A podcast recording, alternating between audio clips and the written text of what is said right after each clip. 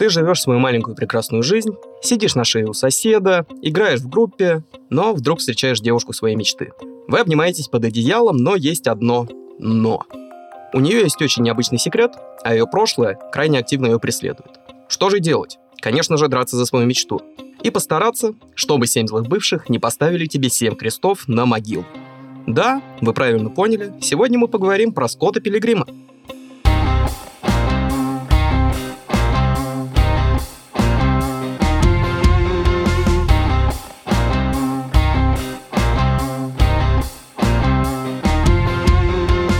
Это подкаст «Зачем читать картинки» от студии «Разговорный отдел».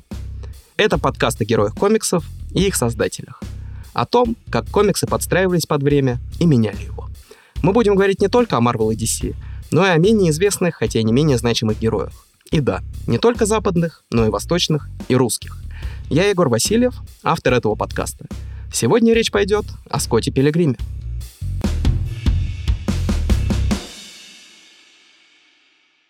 Так как я профессиональный душнила, то есть филолог, рассказ о любом произведении неизбежно стоит начать с небольшой справки о его авторе.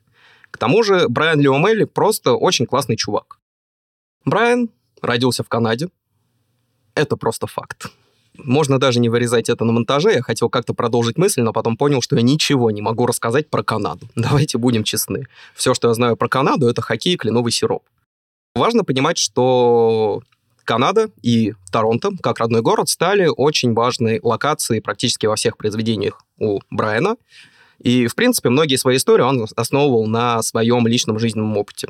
Биография у Мелли не слишком-то и яркая. Он иллюстрировал мини-серии комиксов для издательства Oni Press. Потом он отвечал за шрифты в комиксах от издательства Oni Press. Сейчас очень сложно выяснить, для каких именно комиксов он рисовал шрифты. Но его работа Sony Press принесла свои плоды, потому что все его комиксы также издавались через Oni Press. Вот вам прекрасный путь успеха. От чувака, который рисовал бум, бдыщ, скидыщ и пау-пау, до чуть ли не лица издательства в определенный период времени.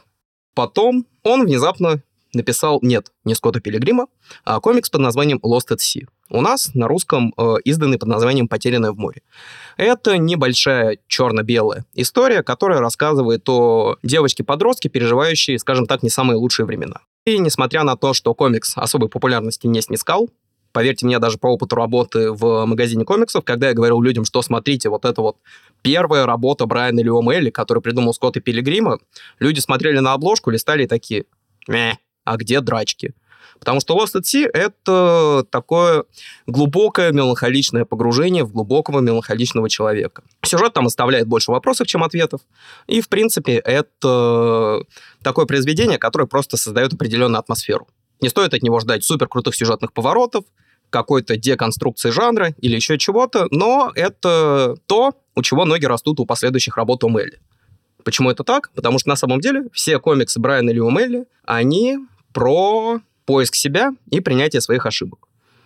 Особенно ярко это стрельнуло, опять же, не в Скотте Пилигриме, а в следующей его работе под названием «Шансы», где главная героиня получает возможность возвращаться в прошлое, чтобы исправлять какие-то свои ошибки. Но, спойлер, в какой-то момент она начинает этим злоупотреблять, и ее жизнь катится просто по наклонной потому что, сконцентрировавшись на исправлении ошибок прошлого, она как-то совершенно забила на свое настоящее. По итогу и ее возлюбленный уже не возлюбленный, и ресторанчик не ресторанчик. И, в принципе, мораль очень ясна, что не закапывайся в прошлое, попробуй заняться своей жизнью сейчас.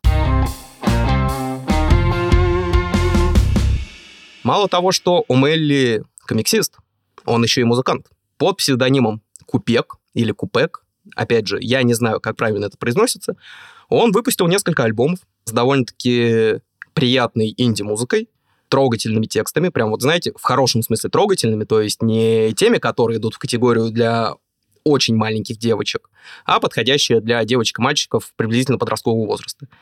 И даже играл в нескольких торонских группах, но эти группы долго не просуществовали, к сожалению. Быстрое включение. Это Егор из э, 10 минут спустя будущего говорит Егору из прошлого, что был в карьере у Мелли небольшой грешок, а именно комикс Snort Girl, он же Соплячка, который он делал уже не вместе с Sony Press, а вместе с э, Image. Про издательство Image вы могли чуть-чуть услышать в нашем выпуске про неуязвимого, потому что это издательство, которым заведует Роберт Киркман. В «Соплячке» Умели писал сценарий, но не рисовал. Это важное уточнение. Получается, что его измена Они Пресс получилась, ну, процентов на 50. Но произошла. Говоря про самого Скотта Пилигрима, стоит, не поверите, привести ровно одну цитату Брайана Лиомелли. «Скотт – воплощение моей юношеской мечты. Он беззаботен, его любят девушки, он дерется как супергерой. В его возрасте я тоже играл в группе, у меня появились новые друзья, и мне хотелось их чем-то удивить. Запомните, вот прям очень серьезно запомните эту мысль и эту цитату, потому что впоследствии на ней я буду строить очень много размышлений о Скотте как о персонаже. Потому что, давайте будем честны, Скотт, ну, он чисто Скотт. Скотт Пилигрим — история удивительная сразу в нескольких смыслах. Начнем с самого банального. Это инди-комикс, который буквально порвал индустрию. Киноэкранизация. Недавно вышедшая аниме-экранизация. Игра. Несколько переизданий, в том числе и цветное переиздание. Мало какой большой комикс заслуживает такого. Но Скотт смог. Скотт Пилигрим удивителен тем, что история росла вместе с автором. Омели начал Скотта в 2004 году и закончил его в 2010. Грубо говоря, над каждым томом он работал плюс-минус год. За это время в его жизни, конечно же, происходило очень-очень много всего. Опять же, это Канада. В Канаде, наверное, происходит очень много всего. Там хоккей, бобры, кленовый сироп. Бобры обмазываются кленовым сиропом и играют в хоккей. Все говорят друг другу «извините», в том числе и на французском. Я ничего не знаю о Канаде. Если вы что-нибудь знаете о Канаде, напишите в комментарии на платформе, на которой вы это слушаете. Вместе узнаем про Канаду. Отойдем от Канады. Самое важное, что за период работы над Скоттом у Брайана много всего происходило в жизни. Закручивались отношения, находились новые друзья, заканчивались отношения, терялись старые друзья. Он играл в группах, переезжал. И, конечно же, сам менялся как человек. Первые тома Скотта и последние тома Скотта по направленности это две очень разные истории. При всей моей любви к Скотту Пилигриму, давайте будем честны, в первых томах все персонажи — это ходячие клише. Даже если посмотреть на самого Скотта, то в первых томах он просто идеал жизни подростка. Ну, то есть это чувак, который не работает, живет вместе с соседом, играет в группе на него непонятным, непонятным образом. Западают девушки. Да еще какие. Рыжуха-барабанщица была его бывшей. Другая его бывшая теперь суперзвезда. Он склеил азиатскую школьницу. Давайте будем честны. Азиатка в школьной форме — это мечта каждого половозрелого мужчины. Если я не прав, киньте в меня камень. И Скотт в начале истории на самом деле персонаж, которому, ну, объективно не очень-то и хочется сопереживать, потому что он инфантильный раздолбай в ультимативной форме. Круто, что он живет с Уоллесом, но он сидит у него на шее. Круто, что он играет в группе, но ничего полезного для группы он практически не делает. Или же пытается подобрать мелодию из Legend of Zelda на басухе. С одной стороны, он живет жизнь мечты, с другой стороны, у каждой грани этой мечты есть очень неприятная оборотная сторона. О чем говорят окружающие его персонажи. Если мы вспомним, то практически каждый знакомый Скотта отзывается о нем не в слишком положительном ключе. Даже Волес, с которым они живут, который пытается его выпроводить из своей квартиры. Уже долгое время.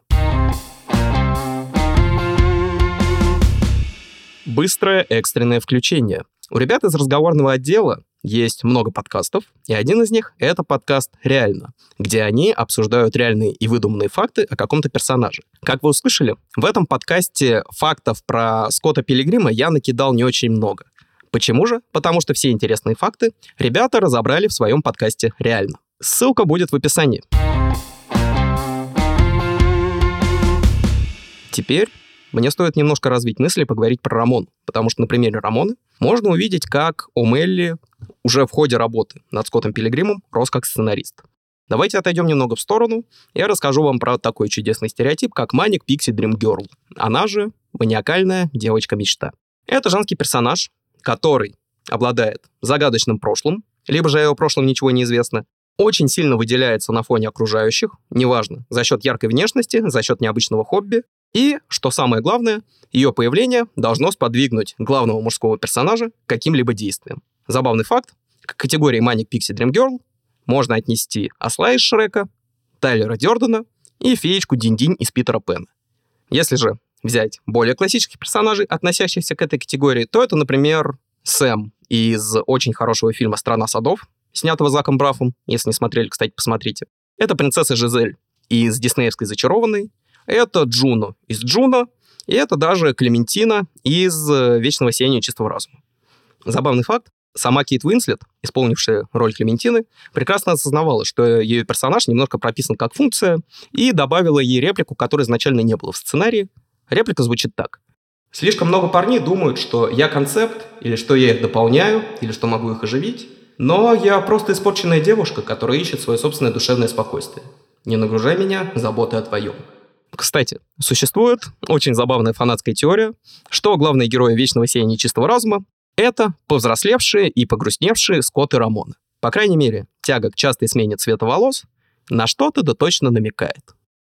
Да, кстати, забавный факт. «Вечное сияние чистого разума» вышло в 2004 и Брайан Леомелли начал делать Скотта Пилигрима в 2004 О май гад!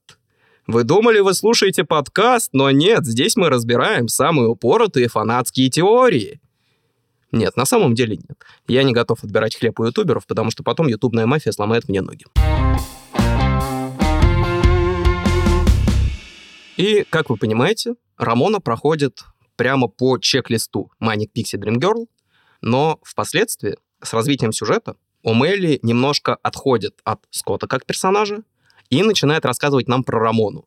Мы узнаем, что у нее были сложные отношения с отцом, что она любит кошек. Случайно брошенная фраза про межпространственный туннель в голове Скотта тоже начинает обретать смысл. И на протяжении всей истории Рамона из персонажа функции становится действительно интересным персонажем, да не просто интересным персонажем. Опять же, давайте будем честны. В интернете бытует мнение, что Скотт Пилигрим испортил целое поколение девушек, потому что многие девушки захотели стать такими же классными, как Рамона, а многие парни захотели себе девушку такую же классную, как Рамон.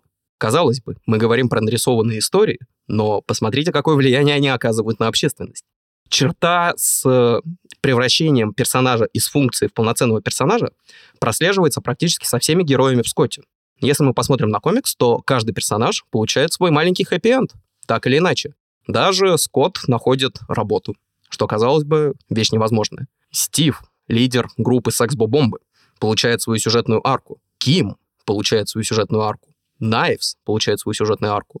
Тут стоит немножко отдельно поговорить про Волиса, потому что Брайан Леомелли признавался, что изначально он хотел сделать Скотта Пилигрима таким классическим сёнаном. Что такое сёнан? Это жанр манги и аниме, рассчитанный на парней-подростков. В качестве примера сёнонов можно привести Наруто, One Piece, Блич. Суть сёнона в том, что главный герой идет к своей мечте, на пути дерясь с врагами и приобретая новых друзей. И в каждом сёноне, так или иначе, должен быть персонаж-наставник. И изначально, по планам еще молодого и смешного Брайана Леомелли, Волес становился наставником и тренером для Скотта. То есть они вместе разрабатывали планы по противодействию злым бывшим. Хотя даже и без Сёнона Скотту стоило бы поучиться бытовой мудрости, потому что, да, давайте опять же вспомним, что он признается, что в основном питается чесночным хлебом. И удивляется тому, что от него толстеет. Хорошо, что он первый боец на районе, иначе бы он заплыл жиром. Волес, на первый взгляд, не особо значимый персонаж, на самом деле сюжетно образующая фигура. Без Волеса не было бы всей истории. И на фоне всего мною вышесказанного мы очень элегантно подходим к самому свежему произведению по Скотту Пилигриму, а именно к вышедшему в прошлом году аниме-сериалу. Я сам его посмотрел буквально в день записи этого подкаста. Вот, давайте не буду кривить душой. В чем самая смешная штука? В том, что сериал — это логичное развитие сюжета Скотта Пилигрима глазами уже повзрослевшего Умелли, пережившего развод с женой, пережившего внезапно свалившуюся на него славу. Сериал двигается как раз в том самом направлении, он углубляет персонажей, на которых Умелли изначально не обратил внимания. Потому что, да, все заслужили свой хэппи-энд. Рамона больше не функция. Но у нас остается еще целых семь злых бывших, которые тоже личности и тоже люди. Внезапно им дали полноценное экранное время и смогли раскрыть их как интересных персонажей. Вопрос, почему же? А ответ очень простой. Потому что если Рамона — это интересный полноценный персонаж, было бы странно, если бы она встречалась с болванчиками-функциями. Сериал дает очень интересную и важную мысль о том, что Рамона в силу своего странного характера бежит от всего, что она любит. Все ее злые бывшие были важными этапами в ее жизни, от которых она сбежала. Скотт впоследствии тоже важный этап ее жизни, и я не буду сильно спойлерить сериал, но намекну на то, что ее пагубная привычка так или иначе сработает и в этот раз. Как она сработает, узнаете, посмотрев. Вы можете спросить, Егор, к чему ты это все ведешь? Я отвечу. Все, что я сейчас наговорил, важно для понимания одной основополагающей мысли, которая лежит в основе Скотта Пилигрима. Изначально Скотт, как произведение и как сюжет, это рассказ о мечте трогательного неудачника, который бьет по всем возможным стереотипам и фетишам. Все, что происходило в Скотте, происходило там потому, что молодому Брайану Лиомелли это казалось крутым. Но Скотт из мечты инфантильного подростка стал тем, что Омелли пишет в принципе. Он стал историей о поиске себя и принятии своих ошибок. В этом контексте вышедший мультсериал как раз ставит большую такую точку в этом принятии себя. Как я уже говорил, сериал я посмотрел в день записи подкаста. Я прочитал много отзывов, прямо очень много отзывов, в том числе и на сайтах. Отзывы на сайтах это проклято, но тем не менее. Для чего я это все делал? Для того, чтобы посмотреть, как люди восприняли такое переосмысление истории. И, как ни странно, многим оно не зашло, но лично, на мой взгляд, сериал отлично укладывается в идею, которую я до этого проговаривал. Брайан Лео Мелли взрослел вместе со своими персонажами. Аниме-адаптация Скотта Пилигрима — это взгляд уже взрослого Брайана, пережившего много, очень много, в том числе и неприятных ситуаций, на историю, которая в подростковом возрасте казалась ему супер крутой. Скотт Пилигрим не стал менее крутым. Скотт Пилигрим стал более взрослым. Даже взрослые люди могут быть крутыми. Давайте посмотрим на Чака Норриса в конце-то концов. В конце стоит сказать, Скотт, как сюжет, перешел из одной крайности в другую. И первую крайность можно назвать «борись за свою мечту». Потому что Скотт делает все ради того, чтобы быть счастливым. Месит кабины веганом, дерется с девушкой-ниндзя, умирает и возрождается, достает из груди меч, побеждает злого себя. Все ради того, чтобы стать счастливым. Но аниме-сериал дает нам немножко другую мысль, а именно уточни у своей мечты. Хочет ли она, чтобы ты за нее боролся? Все истории о любви, как ни странно, заканчиваются на том, что и жили они долго и счастливо, когда один персонаж ради другого персонажа преодолел кучу невзгод. Но оба ли героя этого хотели? Мы всегда смотрим, как принц спасает принцессу из лап дракона, но потом появляется Шрек, где и принцессу не особо нужно было спасать, и принц не особо принц. Мы все знаем, что однажды спящую в гробу полумертвую принцессу целует принц, она оживает и отправляется вместе с ним, но хотела ли она этого? И Рамона в аниме-сериале, так же, как и Скотт, внезапно становятся более взрослыми и вместе принимают решение бороться за свою мечту, а не делать это по отдельности. И, на мой взгляд, это одна из самых важных вещей в новой адаптации Скотта Пилигрима. Скотт Пилигрим имеет для меня просто огромное значение. Начнем с того, что концепция злых бывших очень сильно повлияла на мою жизнь, и у меня есть человек, которого я считаю своей самой злой бывшей. Не знаю, можно ли заниматься неймдропингом, но я должен это сделать. Маша, если ты это слушаешь, привет тебе. Скотт, как ни странно, научил меня тому, что так или иначе за свое счастье нужно бороться. Ну, то есть не только избивать веганов, но и, в принципе, что-то делать. Я познакомился со Скоттом Пилигримом э, очень давно. Ну, то есть вот прям очень давно. Поверьте мне, я настолько старый, что я ходил на него в кино. Но я еще и настолько старый, что я держал в руках первое русскоязычное издание Скотта Пилигрима в мягком переплете черно-белое и с очень странным переводом. Чтобы вы понимали, в Скотте у многих персонажей говорящие фамилии. Ну, Гидон Грейвс, ну, чувак отправляет Скотта в могилу. Найвс Чау дерется ножами. Но в том издании говорящие фамилии решили перевести, поэтому у нас были Гидеон Гроб, Ножики Чау и Рамона Цветик. Это было очень плохо, но тем не менее. Впоследствии я пересматривал Скотта, да и до сих пор пересматриваю его чуть ли не раз в год. Я сам набил себе татуировку со Скоттом Пилигримом. Да, в какой-то момент подкаст превратится в перечисление моих татуировок. Скотт стал для меня Не то чтобы примером для подражания, но показателем того, что даже если ты инфантильный дурачок, который ничего не умеет в жизни, главное понять, чего ты хочешь, и идти к этому. И тогда может у тебя в жизни что-то сложиться. По итогу, это история, которая может задеть сердце э, любого трогательного неудачника в мире. Это история, которая э, каким-то непонятным образом нажимает на все кнопочки в твоей голове, чтобы сказать тебе одно, что у каждого, действительно у каждого, так или иначе будет шанс на то, чтобы стать счастливым. И главное, этот шанс не упустить. И это еще одна очень важная тема в работах Брайана Лио Мелли, про которую, мне кажется, стоит говорить почаще, потому что за всей горячо любимой мною, но тем не менее комиксной мишурой о том, что мужики в спандексе бьют злодеев, чтобы спасать хороших ребят, как-то теряется основная мысль, если что-то делает тебя счастливым, то просто делай это. Даже если это включает в себя избиение семи незнакомых человек или прыжки по крышам в костюме летучей мыши. Это был выпуск подкаста «Зачем читать картинки?». Если вам понравилось, то самый простой способ поддержки – это ваша активность. Подпишитесь, оцените и напишите комментарий на той платформе, на которой вы слушаете подкасты. Еще у нас есть Boosty, где вы можете задонатить мне на нашивку «Людей X». Подкаст выпущен в студии «Разговорный отдел». Услышимся через неделю.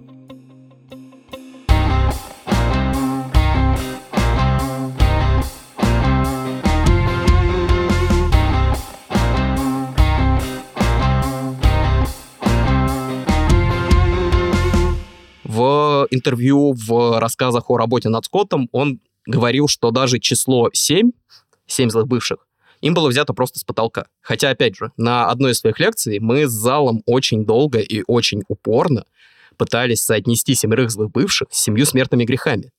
И кое-что даже получалось.